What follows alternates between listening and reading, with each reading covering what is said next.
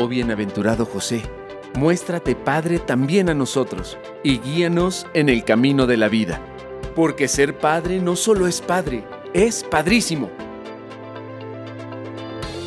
Te damos la más cordial bienvenida. Comenzamos.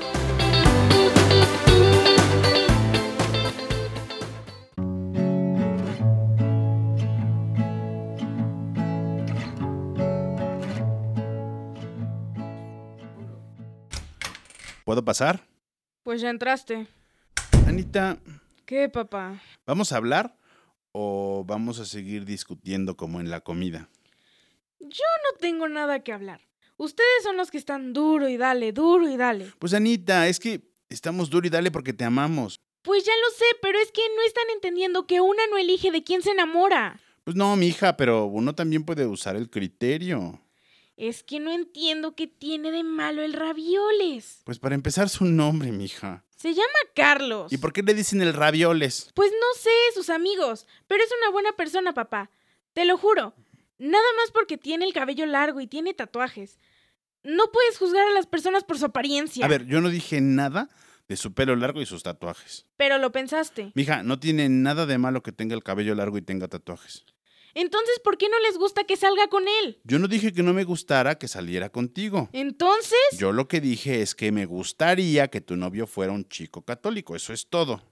¿y por qué, papá? Cada quien puede creer en lo que quiera. A ver, el ravioles y tú se aman, ¿no? Pues sí. Y cuando amas a alguien, ¿no te gustaría vivir con esa persona para toda la vida? Ay, pa, tengo 17. Supongamos, supongamos. Pues sí, me gustaría. Ok, y si vas a vivir con él toda la vida vas a tener hijos, ¿no? Pues obvio, yo quiero. Nunca se sabe. Claro, nunca se sabe. Y entonces todo iba bien en ese plan de que cada quien creyera en lo que quisiera hasta que hay que educar a los hijos, ¿no? Papá, tengo 17. No voy a educar hijos ahorita. Lo mismo decía Carolina, ¿no? ¿Carolina? Tu amiga de la prepa, ¿no? Sí, pero... Y tu prima Rosa, que tiene tu edad y ya tiene dos. Sí, pero... Yo confío en ti, pero nunca sabes qué puede pasar y ese hombre, si se hace tu novio, puede terminar siendo el papá de tus hijos. Y un padre tiene que ser suficientemente devoto para poder transmitir el amor convertido en valores para forjar mejores seres humanos.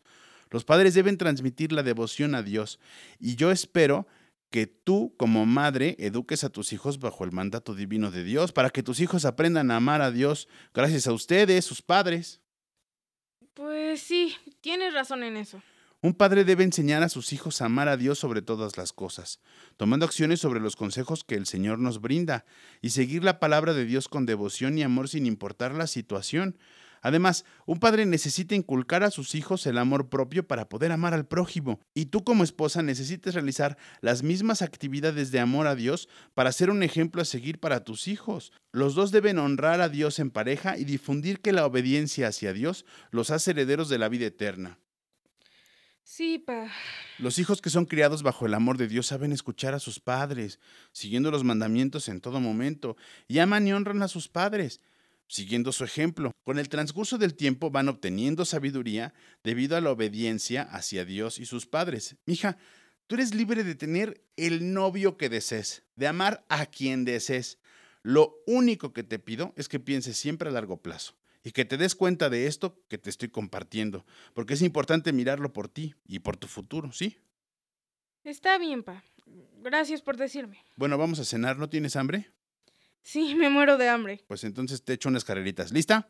Una, dos. ¡Alcánzame! ¡Qué tramposa! ¡Regresa!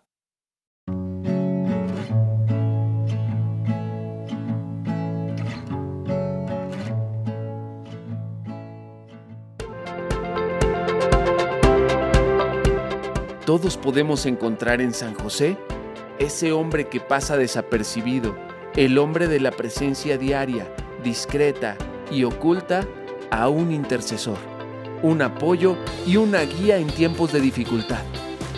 San José nos recuerda que todos los que están aparentemente ocultos o en segunda línea tienen un protagonismo sin igual en la historia de la salvación. Te invitamos a dialogar y reflexionar durante las siguientes entregas y así redescubrir que ser padre es padrísimo. Hasta la próxima. Esta es una producción de Dimensión Familia de la SEM y PPC. Antorchas Vivas Producciones.